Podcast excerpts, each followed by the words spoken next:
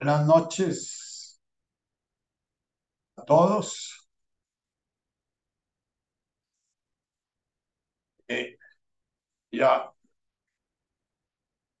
a ver si hay menos oscuridad en la vida.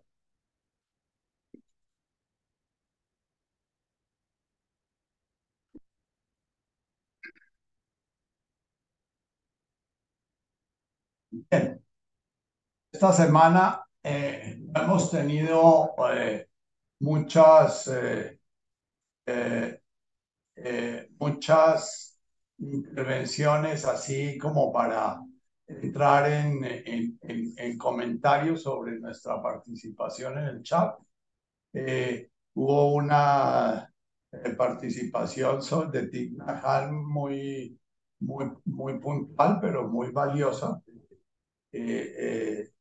Digamos que si hacemos eh, en nuestra vida eh, ese, eh, ese o, esa leitmotiv, la respiración es el puente que conecta la vida con la conciencia, ya estamos entrando en, en, en una conciencia mística, una conciencia mística budista, una conciencia mística cristiana, una conciencia mística advaita, una conciencia mística universal, porque la conciencia mística se diferencia de la conciencia religiosa, en que la conciencia mística es universal y la conciencia religiosa es, la partija que crean las mentes de los seres humanos sobre los, sobre los caminos para poder despertar esa conciencia divina que yace o que está dándonos forma a cada uno de nosotros.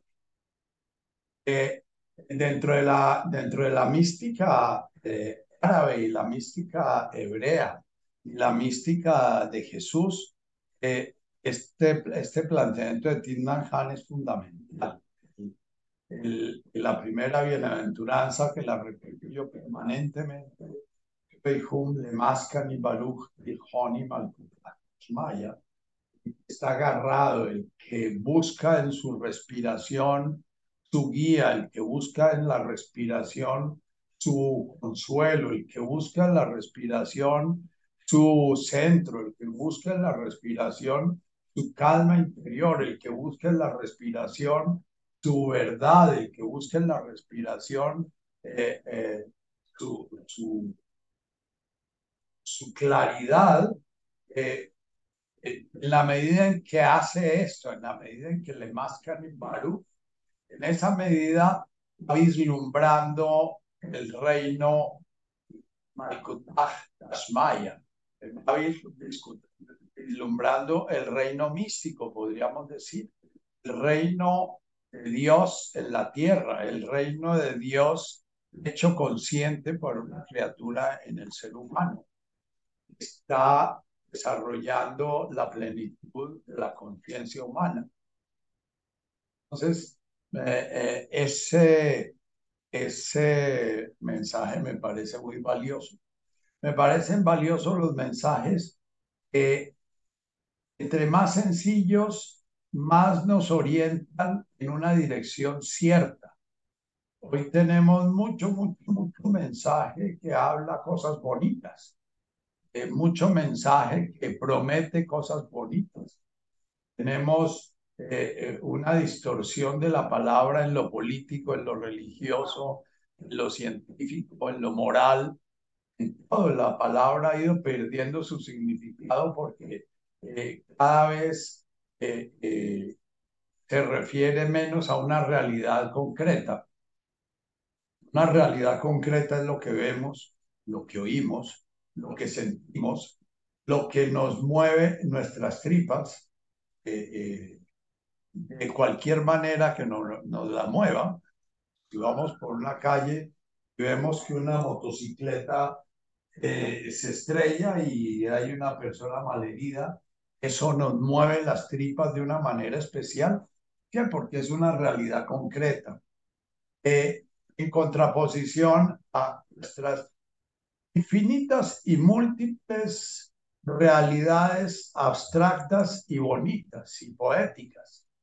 Eh, eh, entonces, el, el, el, pensamiento así como poético y como lindo y que como que dice una frase y que uno siente que qué belleza, que es que qué profundidad, eh, a veces a mí me parece un poquito peligroso porque lo va desviando uno el, pensamiento de la realidad a un pensamiento eh, pragmático, poco práctico. Eh, cada vez que nos encontramos con un mensaje que puede venir de lo místico, que puede venir de la conciencia una. Conciencia mística es conciencia una volviéndose consciente en una conciencia individual. Es una alajá volviéndose consciente en un nafsha, hablando en los términos de Jesús. Es un, eh, un ser, uno, origen de todo, que se hace consciente en su manifestación individuada en un ser humano. Eso es místico. Y eso eh, se logra o a través de eh, la meditación o a través de la compasión o a través de la presencia de estar completamente en el presente o a través de realidades que lo tocan a uno profundamente, como puede ser un temblor que nos coge en un edificio de 19 pisos en el piso 19 son realidades que nos mueven el piso y nos sacan de los mundos mentales románticos. Eh. Hay un lenguaje místico romántico, como es el lenguaje místico de San Juan de la Cruz, como es el lenguaje místico de Rumi, como el lenguaje místico de Kabir, eh, que precisamente es un lenguaje que en arameo hay una palabra, un sonido rara, que es como el aire que lo orienta a uno en la dirección que sí es. La respiración que lo guía a uno hacia la respiración que sí es. Eh, entonces, estos poemas de estos místicos, si los abordamos, si nos acercamos a ellos, un profundo recogimiento, si nos, acercamos a ellos de un silencio mental. Eh, son poemas que pueden eh, ser shrara, pueden ser guiadores, eh, nos llevan a ese shmoch, que no le hablamos tanto, ¿no? ese shebak, shebak, shemak, shebak, el que, que meditamos en alguna ocasión ese Shem, que es como donde, en el punto donde la conciencia individual, el nafsha, el yo, se deja tocar, se deja herir, se deja penetrar, se deja filtrar por la conciencia una. Hemos hablado en, eh, en cuando se hace una buena pregunta, una buena pregunta, eh, no necesariamente es una pregunta brillante, una pregunta muy, muy, muy sencilla, como quién soy, o una muy, pregunta muy sencilla, ¿qué mandáis hacer de mí de Santa Teresa? O, o, o una pregunta muy sencilla, ¿qué será lo que significa Xevianaja y Cana? ¿Qué será eso puede ser una pregunta que parte de un no entendimiento simple, busca acercarse a qué puede señalar, a qué puede, ese viento a dónde me lleva. Yo me pregunto todos los días, en cada momento en que repito mi Padre Nuestro, mi Ajum de Guasmaya, ¿qué será lo que significa Xevianaj? La cuarta frase del nuestro, Nehuay Sibianah Aikana de Pashmaya Me pueden decir que eso significa integración, la unión, significa la sanación de la herida original por medio de la cual comenzamos a sentirnos diferentes distintos, significa la entrada en la conciencia universal, o sea, el momento en que mi conciencia individual eh, se integra y se une y siente ser parte integrada de la conciencia universal, significa la diferenciación entre la terminación, el ocaso, la diferencia entre el yo y el tú, entre lo interior y lo exterior, entre el objetivo.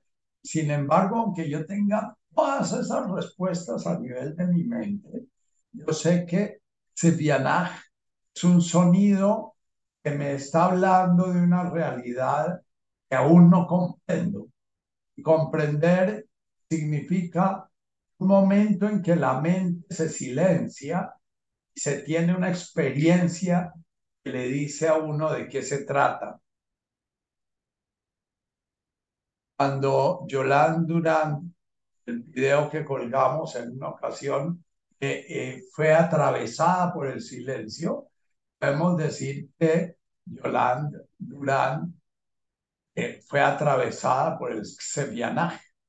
Y Cana de Washmaya Baraja, a través de ese sevianaje, se dio cuenta que ella no se diferenciaba el ajá, la carne, la, la, la tierra, arcilla que componían su ser individuado, su nafsha, no era diferente de todo el universo de formas que debemos percibir, intuir.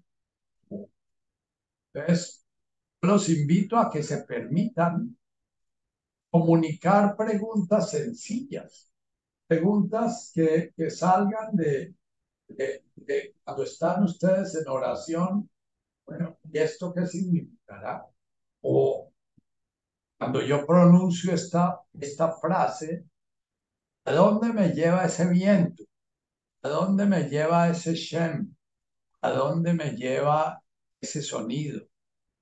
Si estoy pronunciando un sonido enredadísimo, ¿no? Eh, Vasboclán Kauben, Vasboclán, desatar, Vasboclán, deshacer un nudo, eh, volver sencillo lo que era complejo, Vasboclán, quedar desenredado de un sitio donde uno sentía que su vida estaba atrapada. Eh, eh, clanes y no sé qué es Vasoclan. Aunque les he explicado mil veces cada vez que yo pronuncio Vasoclan y hago mi inflexión como tratando de poner mi cabeza por debajo de mi corazón para que mi corazón me, me, me comunique. ¿Qué es Vasoclan? ¿Qué es ese perdonar del cual se habla en todas partes, ¿ya? Ese perdonar del cual, el cual se vuelve eh, un nudo logístico y un nudo lingüístico en, en estas políticas que, que usan esos términos para hablar de cosas abstractas que, de alguna manera terminan siendo nada. Terminan siendo formas de no perdonar, formas políticas, ¿ya? Eh, ¿De qué se trata? Y, bueno, y cómo en mi vida personal está funcionando el perdón. Eh, ¿yo a qué estoy atado? Primero, ¿a qué estoy atado dentro de mí? ¿A qué estoy atado conmigo mismo? ¿Cuáles son mis miedos? ¿Cuáles son los deseos que me atan? cuáles son las ilusiones que me atan, cuáles son los mitos que me atan, es lo que me encierra y me lleva a vivir momentos en mi vida de ansiedad, de sentirme prisionero de algo y de no saber qué es. claro, ¿qué es desatar? Y, y bueno, Cauben, lo traducen como un nudo, como un enredo, como una deuda, como un apego, como, como un lazo. Pero es un lazo que me une físicamente, que me atrapa físicamente. Es el lazo que puedo sentir yo frente a una escasez económica o el lazo que puedo sentir yo frente a una escasez afectiva. Pero entonces, ¿qué es Vajraplan Kauben? Cuando yo me siento atrapado en una escasez económica o en una escasez afectiva, cuando siento que estoy solo y que no soy amado como debía ser amado, o siento que estoy muy limitado económicamente, siento que eso es injusto. ¿Cómo es que es real esa atadura o esa atadura es una atadura que está dentro de mí y que yo la creo de tal manera que voy dándole una realidad y una solidez? Y Vajroclan es precisamente ir a la realidad real donde esas ataduras son ilusorias. Sin embargo, cuando menciono la palabra, aparecen mil preguntas. ¿qué es en mis relaciones interpersonales? ¿Cómo me ato yo en mis relaciones interpersonales? ¿Qué es lo que yo exijo? ¿Qué es lo que yo espero?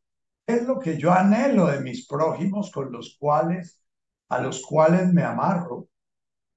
¿Y yo realmente me desato o espero que ellos me desaten? Cada vez que espero que un prójimo me desate, estoy refundido porque la oración lo que me pide es que yo pueda deshacer los nudos que tengo conmigo mismo y con la realidad que vivo, nudos que me impiden vivir la realidad de manera amable, amorosa y compasiva, nudos que me impiden percibir la universalidad del amor, nudos que me impiden ser parte de la conciencia amorosa de una forma más consciente. ¿ya? Entonces, esas son las preguntas.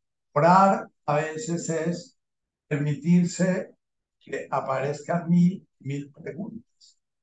Cuando estoy pronunciando mi oración, ojalá todos ustedes puedan pronunciarla ya completa. Cuando se pronuncia el Padre nuestro que está en los cielos, santificado sea tu nombre, hágase tu voluntad. No aparecen muchas preguntas porque ya esas palabras quedaron atrapadas dentro de un troquel, dentro de un modelo, dentro de, un, dentro de una estructura que creemos que la entendemos sin entender nada. Cuando pronunciamos las palabras en arameo, estos sonidos que, te, lo primero que tenemos que hacer es como, ¿a qué se referirá ese sonido? Ah, se refiere a Padre nuestro que estás en el cielo. Pero ¿qué relación tiene Abum de Washmaya con Padre nuestro que estás en el cielo? Ah, ni idea. Hasta que comenzamos a ver, ah, Abum, ah, con razón lo tradujeron como Padre nuestro, ¿no?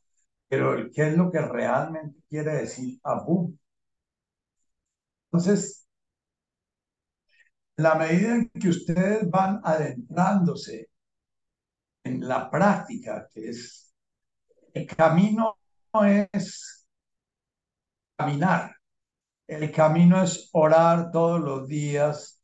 El camino es sacar un rato todos los días para que estén presentes estos sonidos, que estos sonidos comiencen a ser llorar, comiencen a ser como el viento que los les mascan y es como el mascan y baruj es como el bebé que voltea su cuello hacia el seno de la madre, ¿no? Mí es como voltear hacia una realidad diferente la que nos tiene apresados. Eso hacerlo permanentemente mientras caminamos, mientras comemos, mientras estar permitiendo en lugar de la carreta mental habitual vamos montando una nueva carreta automática que de golpe se comienza a repetir en automático. Ustedes se pillan eh, recitando cualquier frase, ¿no? Huela tajlan en el de la plaza, mi bicha. Y, están pensando en 24 y de golpe se ¿y eso de dónde sale ese ruido? Ese sonido. Y de golpe recuerdan que eso hace parte del Padre Nuestro, pero de pronto ni siquiera tienen ni idea de qué parte del Padre Nuestro. Entonces, eso los va llevando a de golpe ir al papelito que tienen de Catalina, mirar en dónde está ese sonido y ver qué corresponde en español ese sonido y a qué se refiere la, el, el trabajo que hemos hecho con esas frases. Decíamos, cuando estábamos explicando en las dos últimas sesiones, trabajamos un poco con nuestro nafsha, con nuestro ego, con lo que son los arquetipos del ego, cuál es el camino que recorre un ser humano, cuáles son los pasos que da un ser humano para llegar a la autonomía, para llegar al desarrollo adulto del ser humano como ser humano, como ser racional, consciente, al ser adulto como hombre.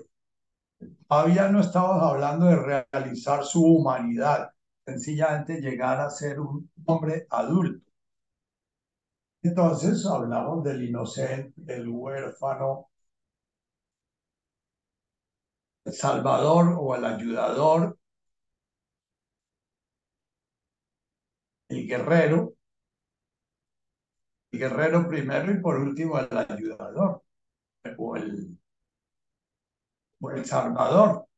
Eh, podríamos decir que esos arquetipos, los sanos son el inocente, el huérfano, lo llamamos el guerrero porque era el nombre que le daba Jung, pero realmente podríamos ponerlo como, como el, el socio, el, el partner, el, el adulto colaborador. ¿Ya? El colaborador podría llamarse lo que llamamos el guerrero. Y por último, el ayudador.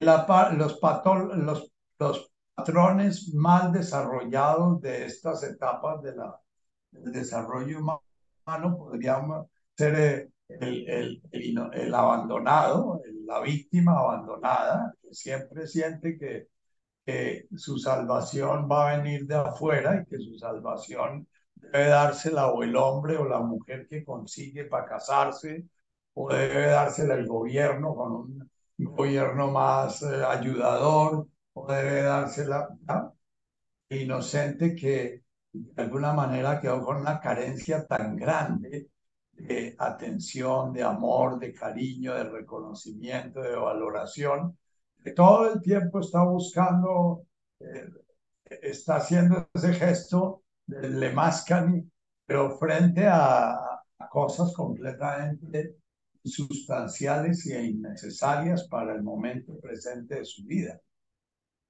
Entonces, eh, eh, estamos llenos, llenos, llenos, nuestra sociedad está llena de inocentes, eh, inocentes maltratados que llamamos víctimas y que todo el tiempo están buscando afuera o retaliación o, o salvación. El huérfano decíamos que el huérfano que no logra montarse y desarrollar esa etapa de su vida en la cual comienza a probar su autonomía básica de supervivencia, vamos a llamarlo el paranoico o el cándido. Eh, son dos formas del, del, huérfano en el cual el cándido es el que vive creyendo en las historias que le cuentan y se deja eh, termina dejándose llevar a cualquier proyecto de cualquier loco eh, mentiroso que le promete que le va a dar X y yo y se hace hasta matar por eso, eh, porque siempre está generando ídolos, siempre está generando mitos, siempre está y, y está corriendo detrás de esos ídolos y de esos mitos. El paranoico es el que ya anda destruyendo cosas porque siente que su desgracia viene de, de, de, un mal padre o de una mala madre que hay que resolver el problema acabando con ellos porque son malos. Eh, el, el, el, tercer renglón, que es el del, el del, colaborador o el guerrero que llamábamos, eh, la parte patológica va a ser el guerrero en el término peyorativo del guerrero. Hay toda una serie de, de descripciones, eh, eh, por ejemplo, en ¿Mm?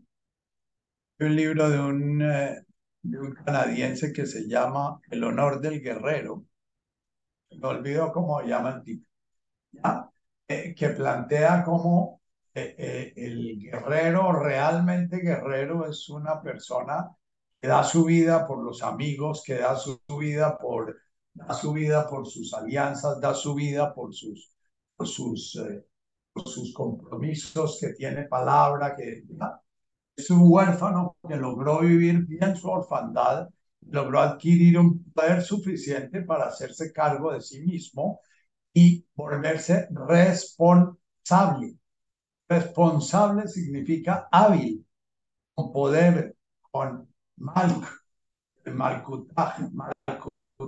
Viene de malk, es el poder inherente a un ser, y, y es el poder inherente al ser único, al ser, eh, da su ser a todos los seres, a Allah.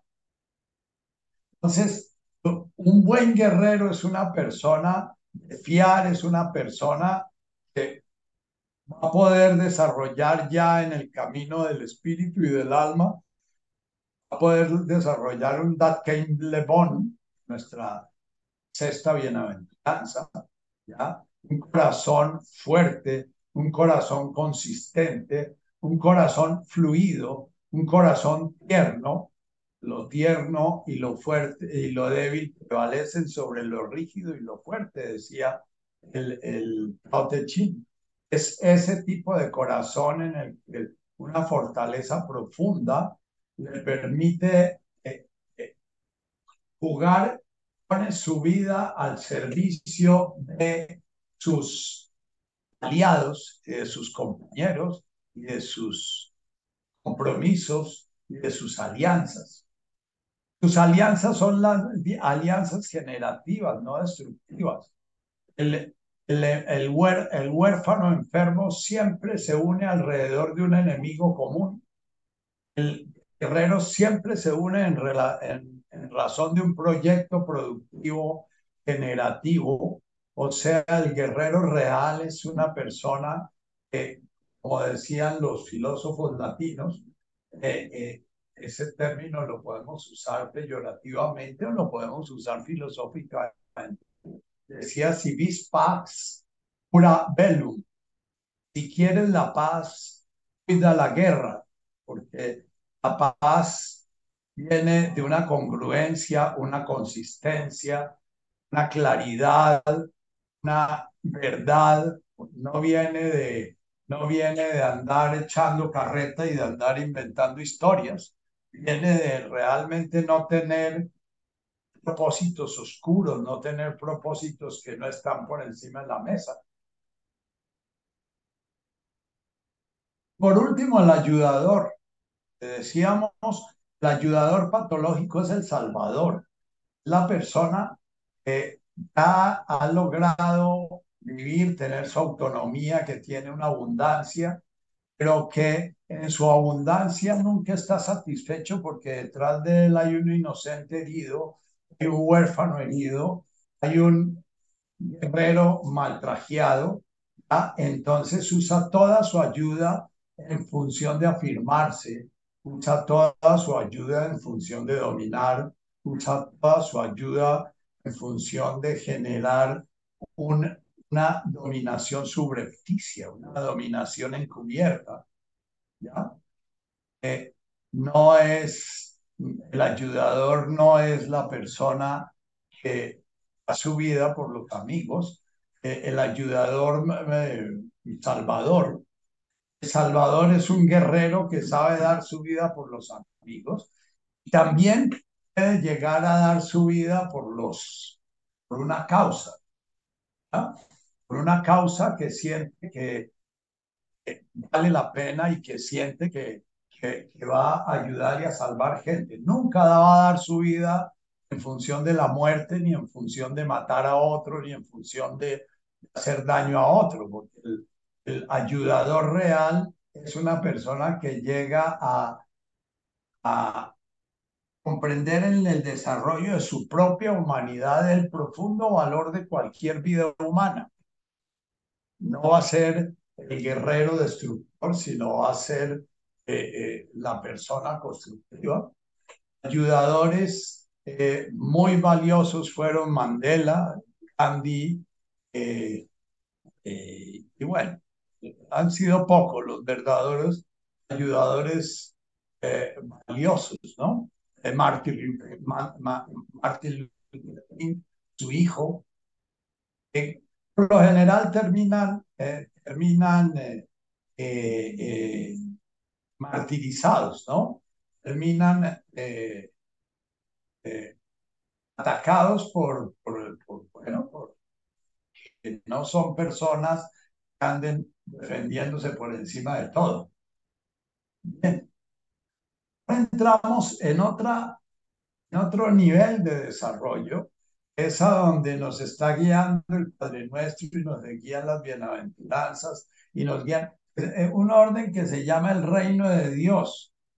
El reino no es de este mundo. Hasta este nivel estamos en el reino de este mundo. El sentido de la vida humana tiene que ver con el desarrollo de la vida humana, con el enriquecimiento de la vida humana, con el enriquecimiento del potencial de la vida humana de crear belleza, de crear armonía, de crear valores del espíritu, pero todavía atrapados en la conciencia individual, atrapados en la conciencia de separación, atrapados en la conciencia de alianzas de unos contra otros, atrapados en la conciencia dualista de división. O sea, la mayoría de espiritualidades modernas quedan en este nivel de desarrollo que es el nivel de la religión. El nivel de la religión es el nivel del alma, pero atrapado todavía en la significación del ego. El ego necesita sentir que está en la iglesia verdadera y que nosotros no sean la misma iglesia y que pertenece a tal parroquia y no a la otra parroquia, o que pertenece a tal movimiento y no al otro, que, o, o, que medita y los otros no meditan, o que no medite y los otros sí meditan, o que si medita está en la verdad y que los que no meditan están en la mentira o viceversa. O sea, religiones marcan el desarrollo hasta el momento máximo del ayudador. Entonces, el, ayudador ayuda a sus semejantes porque se identifica con sus semejantes. Al entrar los arquetipos del alma, o sea, en los términos de los términos de Neil Douglas y de Jesús y de la interpretación que hace Neil Douglas de Jesús, Ruja, el alma, Ruja, que tiene que ver con Baruch, con la respiración, que tiene que ver con algo, es el aire.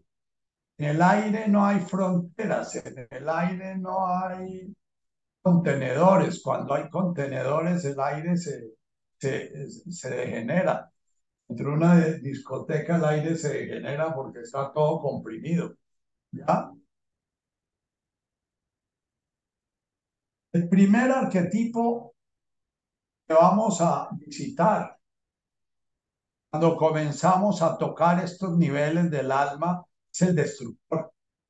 Es un arquetipo muy, muy doloroso porque comenzamos a sentir que todo lo que hemos hecho, no, eso no se trataba. Comenzamos a sentir la falta de significación de todo lo que hemos desarrollado. Comenzamos a sentir la falta de sentido de nuestra profesión, la falta de sentido de nuestra política, la falta de sentido de nuestro matrimonio, la falta de sentido de nuestra paternidad, la falta de sentido de... ¿ah?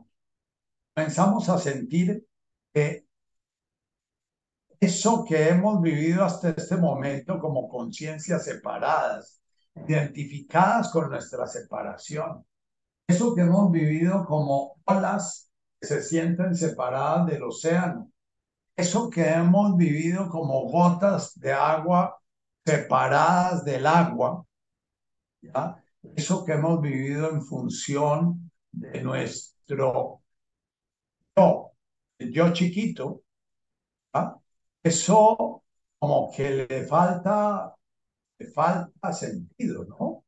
El hombre nace rebelde, su naturaleza le repugna. Ni la tierra entera es el objeto suficiente de su implacable anhelo. Cuando comenzamos a tocar los arquetipos del alma, los arquetipos del ego pierden mucho su significado, pierden mucho su sentido. A nuestro enorme gusto de darle la limosna al pobre que nos pide o el, nuestro enorme gusto de hacer la cruzada pro aborto o contra el aborto o hacer la cruzada por X o Y cosa, se, se va perdiendo, comenzamos a tener como, como una pérdida de significado de esas experiencias que hemos vivido en ese nivel. Aunque las vivamos en ese nivel, esas experiencias están creadas, están constituidas, están producidas por, los, por el mismo amor, la misma verdad, la misma belleza y la misma armonía de la cual Dios arma el universo. Lo que pasa es que somos como partículas del núcleo de un átomo que todavía estamos muy en función de ser esa partícula y no tenemos ni la menor idea de que formamos parte del núcleo de un átomo y que ese átomo eh, forma parte de una célula, de una molécula y que esa molécula forma parte de una célula y que esa célula forma parte de un órgano y que ese órgano forma parte así sucesivamente. Estamos todavía metidos en nuestra, en nuestra chiquitura. Invertimos todo lo que llevamos de existencia en este mundo fenoménico para darnos cuenta qué partículas, si soy un muón o un ion o un, eh, eh, o un alto o un bajo, o yo no recuerdo cómo es que se llaman las subpartículas que forman eh, el, el, el, núcleo. Ya mi cabeza de viejo no me da para tener esas memorias. El momento en que comenzamos a ser tocados la conciencia del destructor, lo que comenzamos a destruir es toda la significación que le dábamos a nuestra conciencia individual, toda la significación que le dábamos a nuestro cuerpo, la significación que le dábamos a nuestra salud, la significación que le dábamos a nuestro dinero, la significación que le dábamos a nuestros conocimientos, la significación que le dábamos a nuestro partido político, la significación que le dábamos a nuestra interpretación de la realidad, eso se va perdiendo. Comienza en el destructor uno a ser mucho, mucho más autocrítico. Cada vez que dice algo se pregunta, y eso sí realmente tendrá sentido. Y cada vez que está uno eh, eh, en una reunión social, uno comienza a preguntarse, y en últimas, estoy haciendo aquí? Y, y, en últimas, ¿qué sentido tiene todo este juego social? Y cada vez que estoy haciendo una consulta, entonces estoy preguntándome realmente en qué nivel estoy relacionándome con esta persona, en qué nivel eh, eh, estoy realmente dejando de ser yo para ser un tú con el que tengo enfrente o sigo siendo yo frente a un enfermo o un necesitado, qué sé yo. Comenzamos a perder la diferencia. Todo lo que hemos construido en diferencia, todas las cejas que nos pintamos y todos los ejercicios que hicimos para tener más o menos músculo, para tener la cara más bonita o menos fea, o para tener, eso va perdiendo significado y nos vamos como, se va como borrando, eso se llama el destructor. Y lo que, lo que se va borrando precisamente es esa conciencia psíquica que se identifica completamente con la forma de la gota o con la forma de la ola, ¿ya? Y comienza a vislumbrarse una conciencia que se comienza a identificar con el océano o se comienza a identificar con lo que lo trasciende, con el agua. Ese desdibujamiento puede llevar a muchas personas, si no ha habido un desarrollo adecuado de sus, sus, eh, sus arquetipos eh, egoicos, de sus arquetipos del primer, del, primer milagro, del primer yo, en este momento se puede dar una ruptura muy profunda, se puede dar una crisis psicótica, se puede entrar en un proceso depresivo severo, se puede entrar en, en un proceso suicida, porque el destructor lo, lo lleva a uno hasta la necesidad de, de matarse. Uno siente que las cosas tienen tan poquito sentido que uno eh, termina queriendo quitarse la vida, ¿no?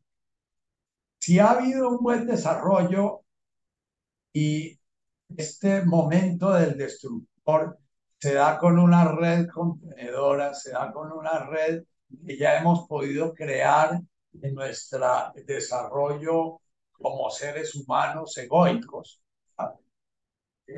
Este momento va a ser críticamente muy valioso críticamente en el sentido de que es una ruptura profunda que nos lleva a el siguiente arquetipo, que es el arquetipo del buscador. Muchos de nosotros estamos navegando permanentemente en los arquetipos del ego y flotamos, entramos en los arquetipos del alma eh, eh, en nuestro rato de meditación o en un momento de, una conmoción muy grande o cuando acompañamos a nuestro amigo a enterrar a su madre o cuando un amigo cercano muere o qué sé yo, estamos entrando en el destructor y en el buscador. El destructor casi siempre va acompañado del buscador. Se destruye algo, pero se está buscando el sentido de, sentido se pierde por un lado, pero se está ganando por otro. Lo que es locura a los ojos de los hombres es sabiduría a los ojos de Dios, decía San Pablo. Eh, y Jesús lo dice con muchas palabras a nivel de Juan, en el Evangelio de Juan y en el Evangelio de Tomás. Es que lo que es absolutamente significante para el hombre común y corriente eh, eh, es distintamente significado en el reino de Dios. El arquetipo del alma ser, los arquetipos del alma son arquetipos que se dan en esa tensión profunda del ser humano que todavía tiene que seguir siendo ser humano, porque el sentido profundo es de que ruja el alma humana, divinice, le le descubra esa dimensión divina a ese ser, a ese ser de barro, a ese cuerpo, y descubra ese, esa vida, ese jai, eh, Wahaila Watesbu, decimos en nuestro Padre Nuestro, Wahaila, esa vida, esa vida que está dando sentido a este cuerpo, que está dando movimiento, que está dando percepción, que está dando visión, audición, entendimiento. Esa vida es la vida de la divinidad manifestándose y haciéndose consciente y creándose en el universo.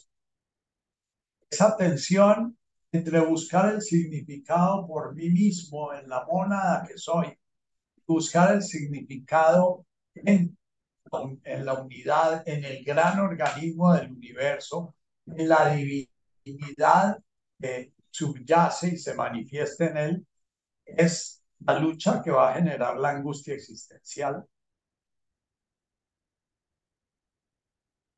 Lo que vemos permanentemente es que en el camino del desarrollo humano, la conciencia humana se ha ido cargando más y más y más y más y más hacia buscar el sentido la gotita, la forma de la gotita.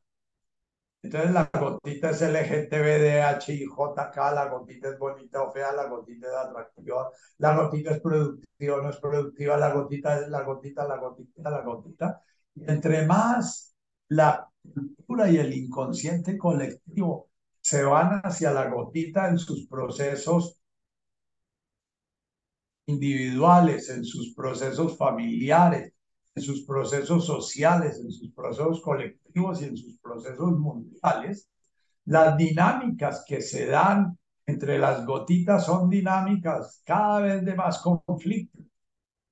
Entre más se buscan políticas en las cuales el arreglo de, de, un problema es, es eh, hacer daño a, otro, a otra circunstancia, porque entonces un problema se da es porque otro, otro problema lo causa, entre más, fraccionan y fraccionan y fraccionan.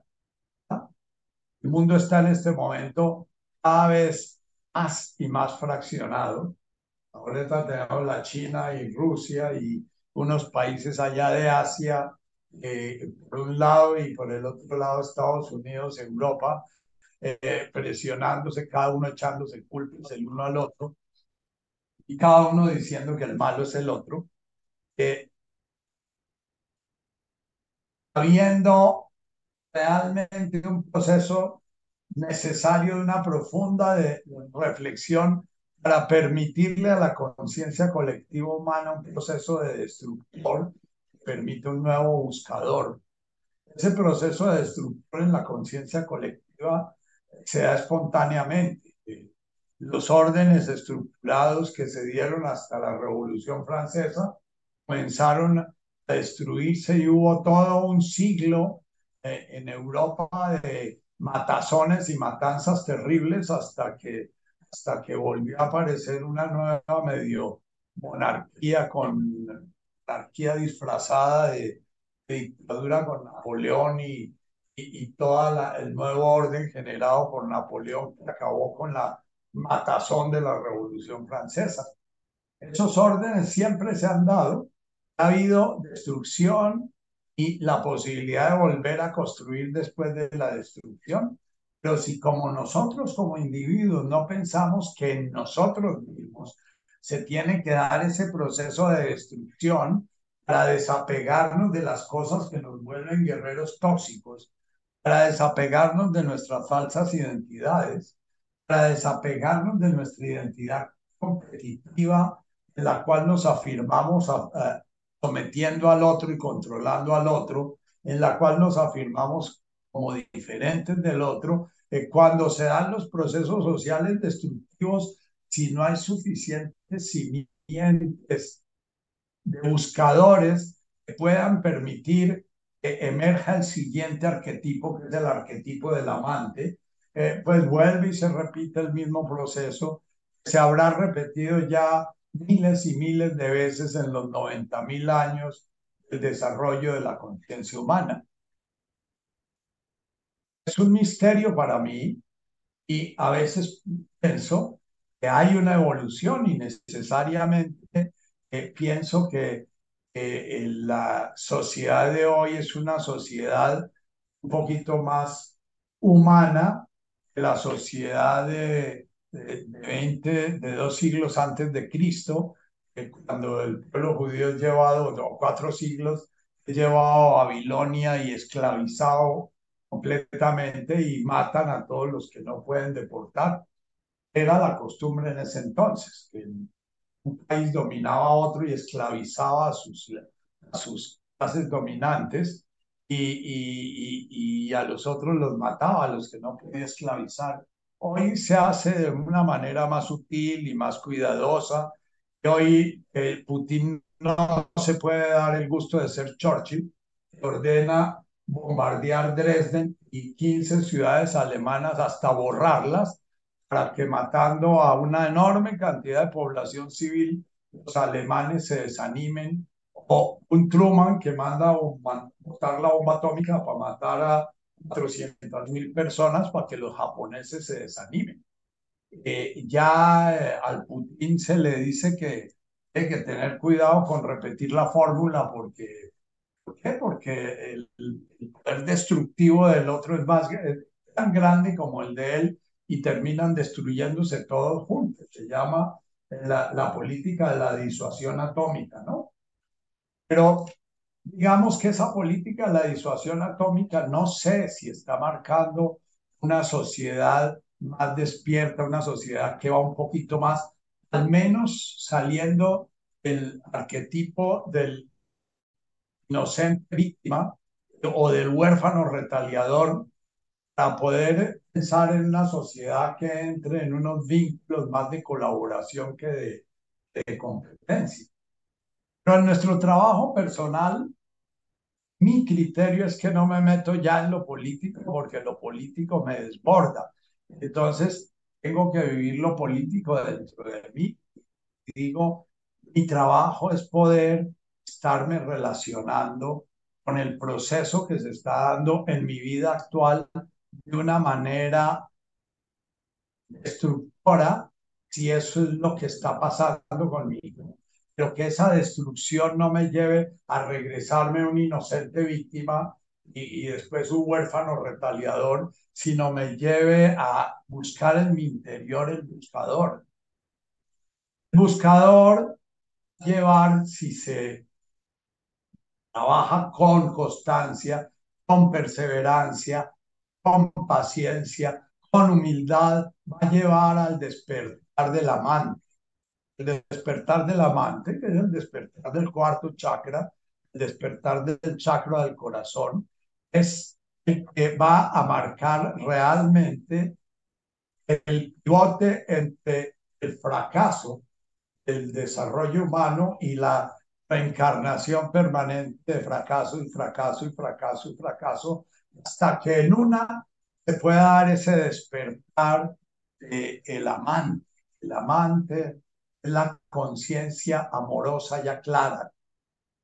Eh, trabajando en unos retiros de Neil Douglas que estoy trabajando, transcribiendo como, como una no hacer, porque soy bastante estúpido y me cuesta mucho trabajo, pero ese trabajo me lleva a reflexionar en lo que estoy haciendo.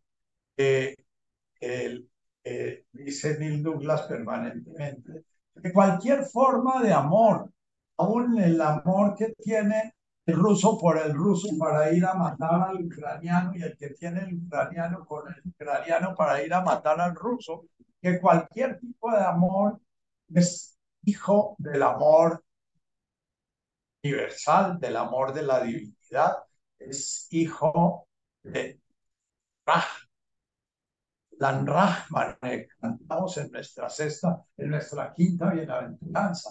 Es ese amor que lo contiene todo, que lo abarca todo, que le da significación a todo, incluyendo la guerra, la destrucción y la muerte. ¿Ya? Cuando despierta la conciencia amorosa, ya la destrucción y la muerte deja de ser un drama y una tragedia y pasa a ser un Bhagavad Gita.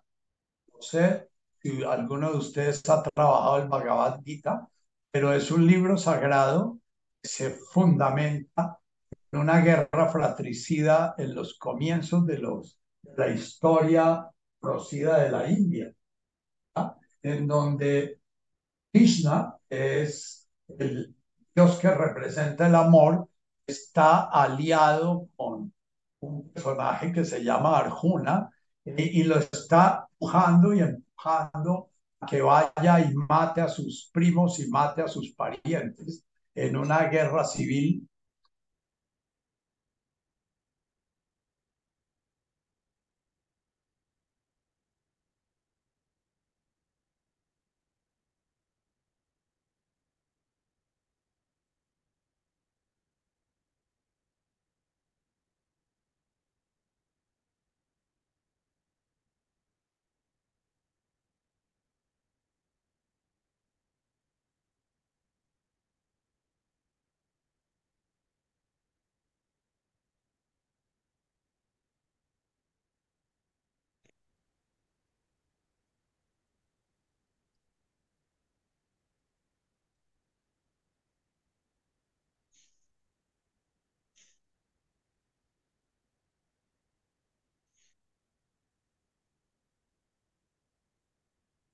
una vez que hemos sentido el ratico de paz y silencio, en una guerra civil eh, que relata en los albores de la, de la India histórica.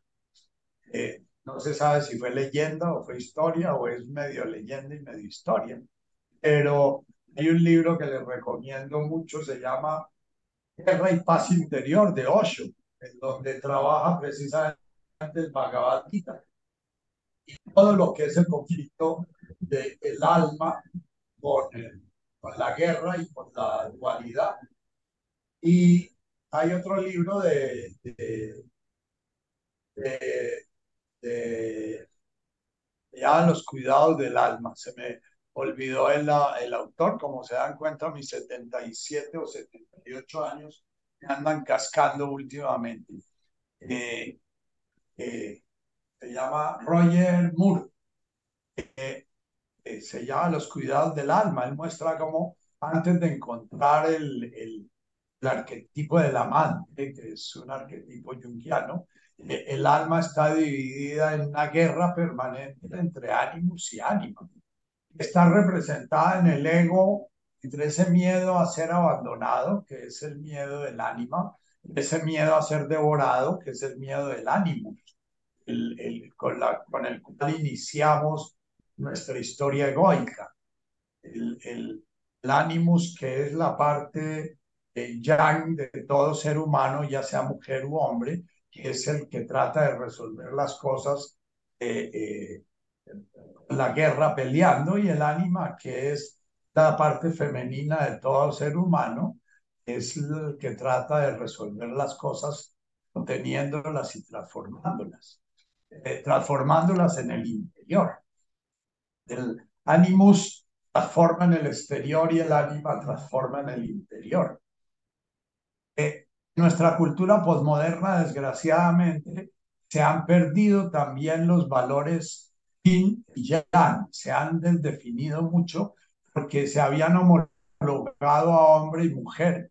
Entonces el hombre eh, tenía que ser yang y la mujer tenía que ser yin.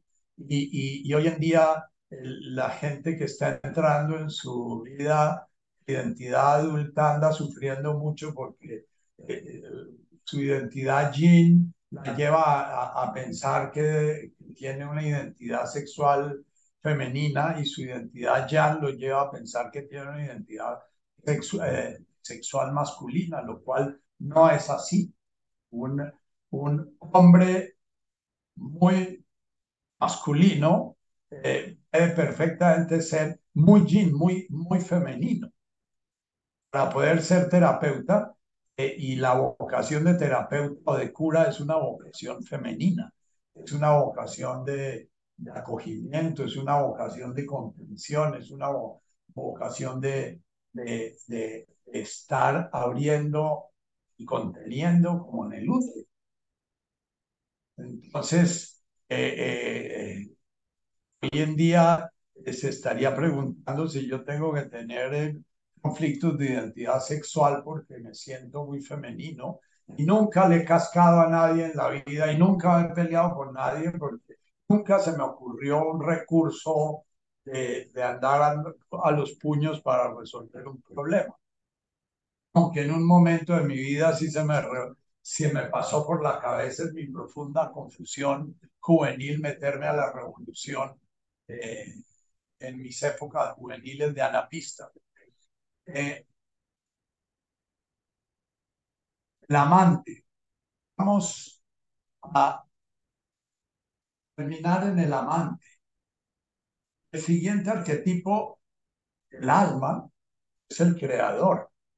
El alma cuando ha terminado su lío, ha terminado su conflicto, ha terminado su pelea interior, ha terminado su, su conflicto entre su parte yin y su parte yang, entre su energía divina manifestando lo yang y su energía femenina manifestando lo yin. Ustedes saben, todas las deidades hindúes tienden a ser, eh, eh, diríamos hoy en día, eh, transexuales. sería lo que dicen de, Shiva, por ejemplo. Shiva lo pintan con un cuerpo de mujer, sin embargo en Shiva eh, se da lo más masculino, que es el destructor total, y se da lo más femenino, que es el creador. Eh, Shiva es la conjunción de lo femenino y lo masculino, es la manifestación del arquetipo del amante, descrito como deidad. En el arquetipo del amante, cuando el alma eh, roja eh, encuentra eh, la paz interior, encuentra la, desaparición de su conflicto interior, el conflicto entre su yin y su yang, ya va a permitir toda la creatividad propia del alma, la creatividad de la divinidad. Es el siguiente arquetipo del alma, donde se termina el camino del alma, el alma como el ser humano como co-creador del universo y creador a través de la palabra, creador a través de la estética, creador a través de la conciencia eh, eh, eh, creativa en cualquiera de sus formas, creador a través de la, de la, el ordenamiento. Nosotros hemos perdido la capacidad de crear porque nos volvemos unos ordenadores individualistas. Entonces nos gusta ordenar reproduciendo individuos, sumando individuos, no, no generando integraciones. Pero bueno, después podemos hablar un poquito más de este par de arquetipos del alma. Me encantaría que si surgen preguntas sobre los arquetipos, las hagan, porque cuando yo estoy hablando, estoy hablando de cada uno de ustedes, estoy hablando de cada una de sus vidas y estoy hablando de mi vida. En mi vida hay cada uno de los arquetipos y en mi vida hay las heridas en el inocente y, en las, eh, y, hay el inocente víctima y hay las heridas del huérfano y hay las, heridas del colaborador o del guerrero y hay las heridas del ayudador y hay los conflictos y la angustia profunda del destructor y los conflictos y la angustia el, el amante trata de despertar, pero muchas veces no encuentra su camino porque el amante requiere como condición sine qua non la libertad. La que se dé la conciencia amorosa debe haber una total libertad. Mientras esté atrapado en mis deseos, en mis miedos, en mis obligaciones, en mis merecimientos, en mis derechos, esté atrapado en mis políticas, esté atrapado, el amante no encuentra el camino para hacer su integración. El amante necesita un espacio de libertad. E, entre las paradojas russellianas, Russell era un matemático que planteó una serie de paradojas lógicas. Una de las paradojas básicas russellianas es ámame. Cuando yo le digo a un ser humano que me ame, lo estoy metiendo en una paradoja lo lleva a perder por cara y perder por, por sello, ¿no?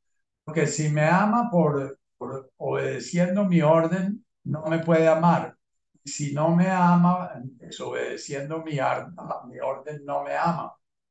Lo mismo que sé espontáneo. Que nuestros matrimonios muchas veces se vuelven la paradoja ruseliana. Eh, eh, muchas veces nuestros matrimonios, en lugar de ser la vía como eh, en Schweizer y como en el mismo Gandhi de despertar del amante, eh, en esos matrimonios en los cuales el reflejo del otro le ayuda a uno a ver su propio yin y le ayuda a ver a uno su propio yang y despierta y, y se pueden encontrar, se puede realizar la completitud. Cuando se realiza el amante, dejamos de buscar nuestra media naranja fuera de nosotros, porque el arquetipo del amante ya lleva a la conciencia de completitud, la conciencia de integración, a la conciencia de estar unido, la conciencia de silencio interior. Eh, eh, oyendo esos, esas iluminaciones de los atletas, pienso mucho en el arquetipo del amante, ¿no? Porque lo que describen la mayoría es desaparece el conflicto. desaparece el ruido interior, porque todo el ruido interior que hacemos nosotros es el conflicto que vivimos. Vamos, eh, la próxima vez, si me acuerdo, volvemos a hablar de esto o si salen preguntas, eh, eh, o si no, ya hablaré de otras cosas que se me vayan ocurriendo. De, además de los arquetipos de la, del alma, hay otros arquetipos que son los arquetipos del espíritu. Ya quisiera yo sencillamente poder ver que se transparentan en mí de vez en cuando los arquetipos del espíritu, y que son los arquetipos que se manifestaban claramente en un Jesús, en un Buda, en un Lao Tse. Hablamos después de esos arquetipos. Eh, si nos queda tiempo, porque a veces hablar de esos arquetipos nos abre el espíritu hambriento y nos hace sentir tan miserables que nos desanimamos. Bien, vamos a meditar un ratito. Cierra tus ojos. Inspira y expira.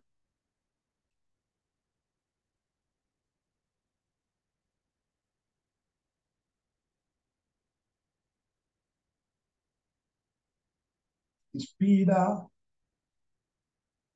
sintiendo el silencio.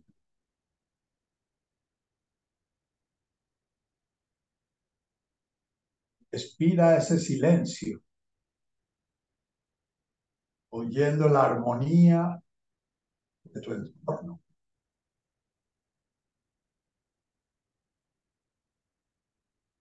Inspiras,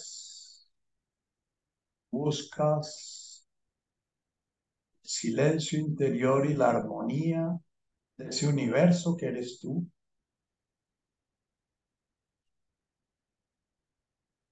Y respiras y ves la multiplicidad, oyes la multiplicidad de sonidos formando un coro armónico, un Wates Wahaila, Watesbu, la vida manifestándose en un coro armónico.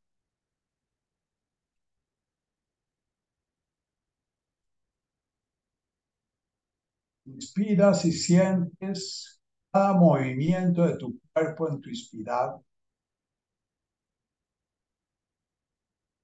Siente tu nariz, el recorrido de tu aire, el paso por la garganta, tus pulmones expandiéndose,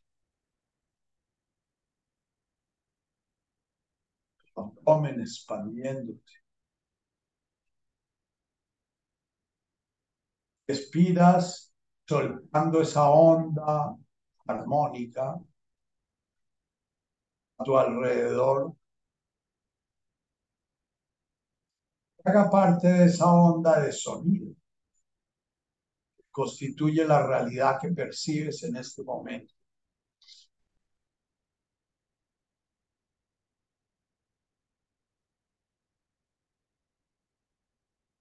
Aviones, la lluvia, propia respiración.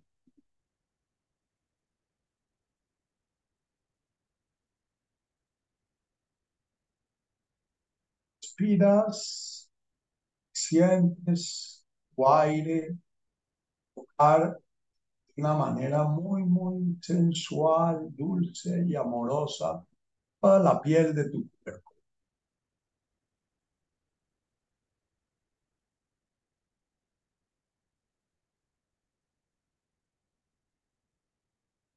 La expiración envías esa caricia a todo el universo del cual haces parte.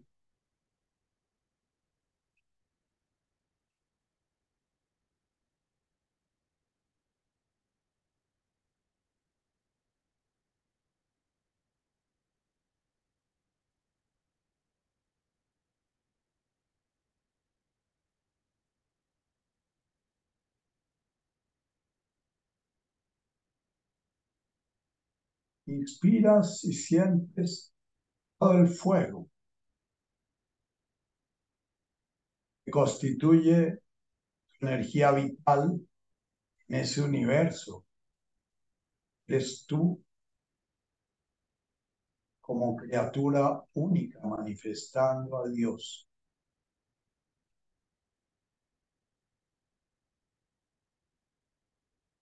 Respiras proyectas ese fuego,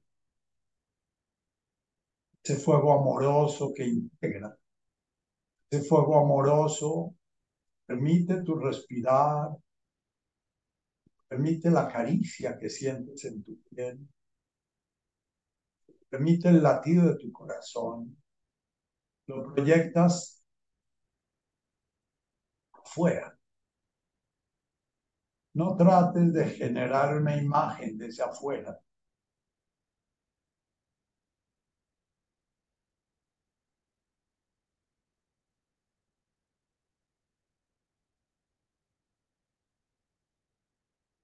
Inspiras, permitiendo que suene en tu interior el sonido alajá.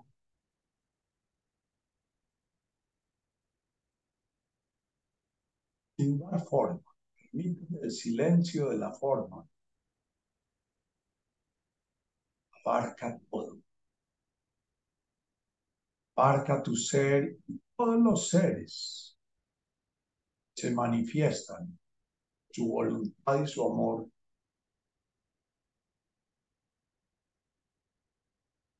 Y expiras haciendo una reverencia esa presencia divina en todo lo que se manifieste, incluyendo.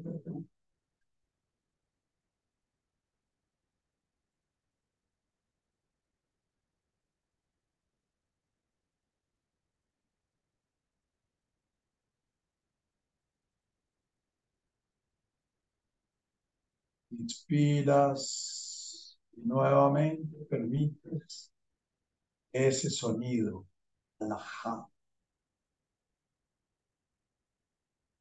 Integre todo, todo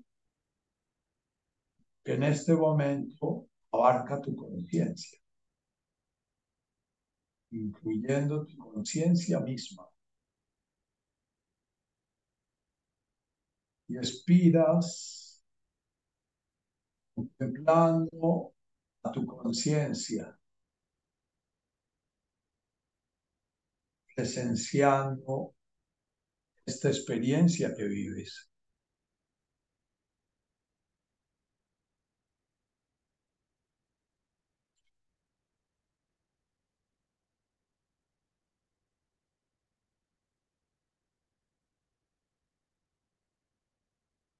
Inspiras nuevamente sientes la onda de movimiento que se da en ese cuerpo, en ese cadáver que está siendo avivado por la energía divina, Jaya,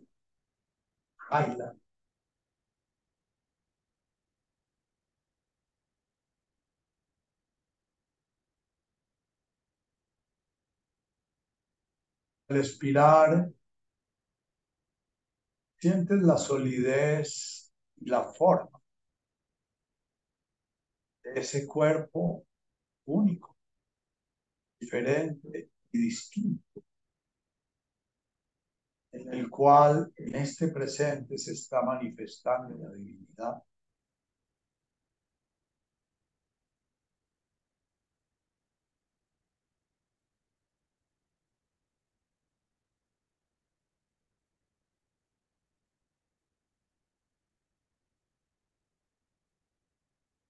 inspiras,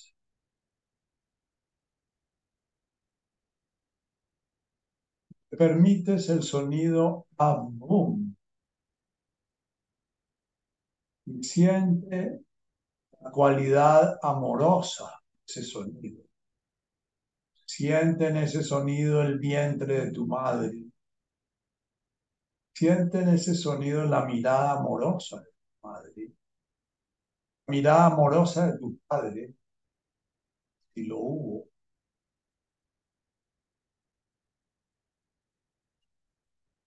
al expirar, permítete que suene Maya. oyendo ese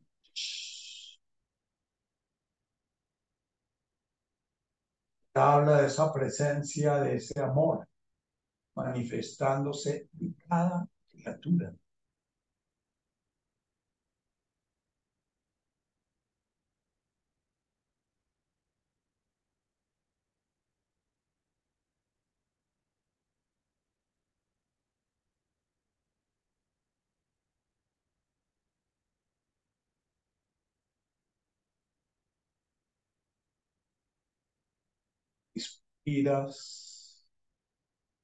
Sientes ese jaima, esa energía organizando el fuego, la tierra, el aire y el agua que te constituye, dándole forma, como el director de la orquesta organiza el sonido de la orquesta.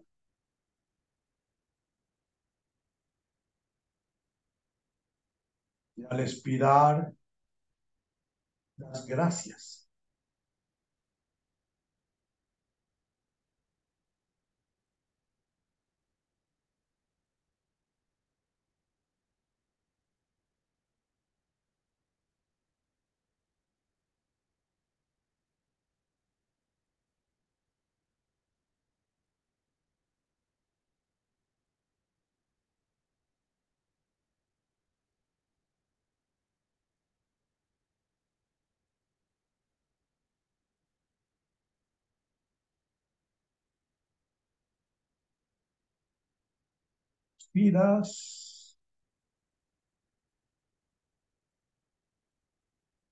Te das cuenta de esa manifestación que llamamos agua. Es agua. Organizada amorosamente por Jaime, por la energía divina.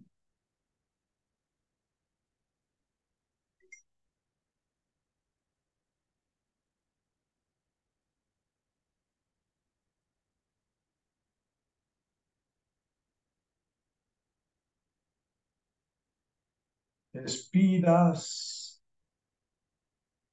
Permítete derramar, pegar por todo el universo, un gran océano, dando gracias, llevando esa energía amorosa. Todo lo toca, todo lo acaricia todo lo contiene, todo lo respeta, todo lo presencia.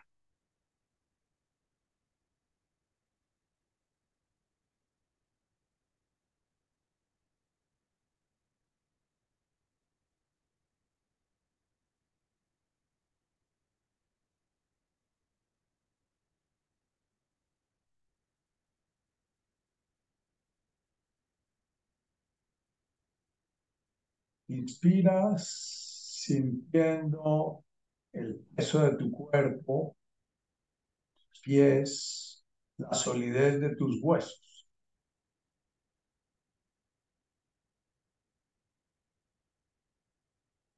Y expiras sintiendo la fluidez del agua le da flexibilidad, forma, movimiento. El agua y la tierra en su danza, guiada por Jaila, por la energía divina, el amor, aún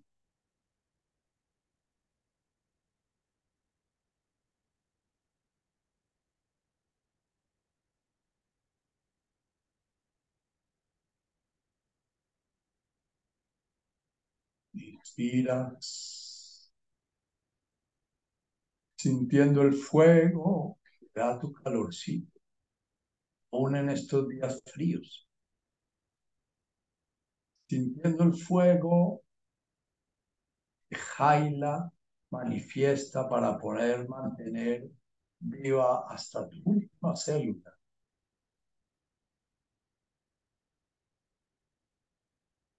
Sin ese fuego mueres. Y al expulsar,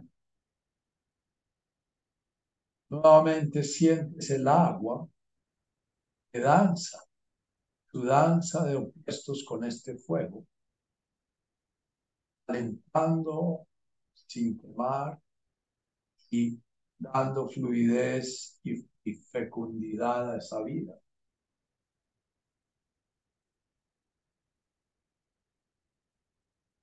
Permitiendo la palabra, permitiendo la danza con el viento.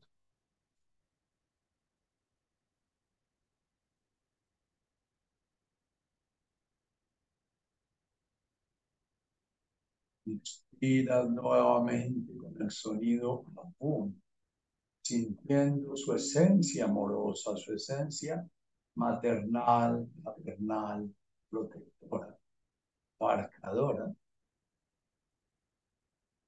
de Washmaya, en tu inspiración, sientes la danza de ese fuego, de esa tierra,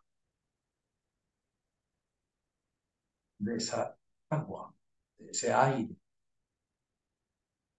danzando una forma divina, armoniosa, creando en tu danza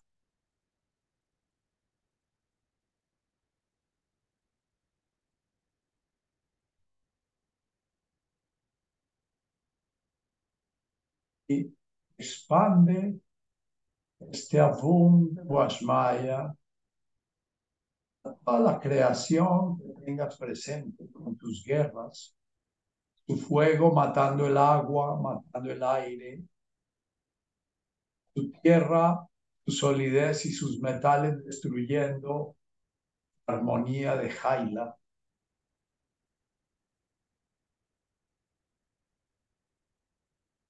Tu fuego envenenando el aire.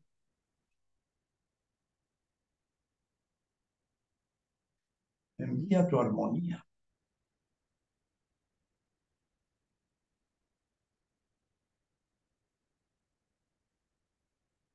Sabiendo que la única transformación que puedes conseguir en el transcurso de tu vida es la que se dentro y con ella la tus prójimos inmediatos, la de tu proximidad o proximidad de la cual nos habló tanto Jesús. Desde la armonía que vas ganando tú, te va esparciendo armonía en los cercanos. Vas voclan, Kaupen,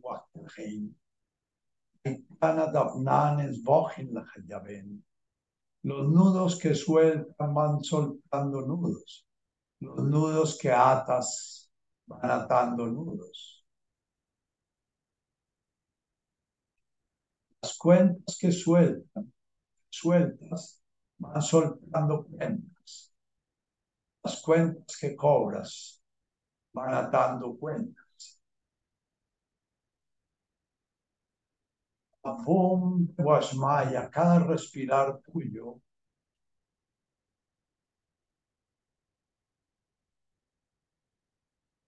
vas volviendo consciente.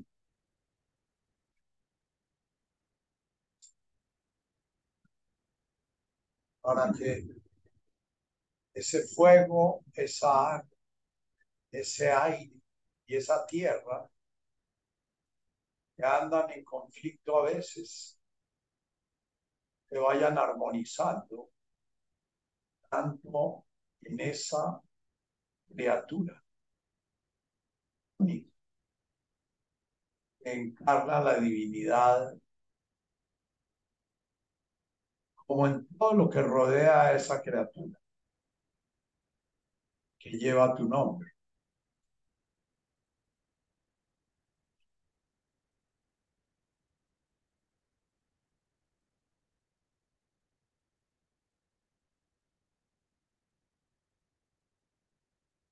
Bueno, podemos terminar.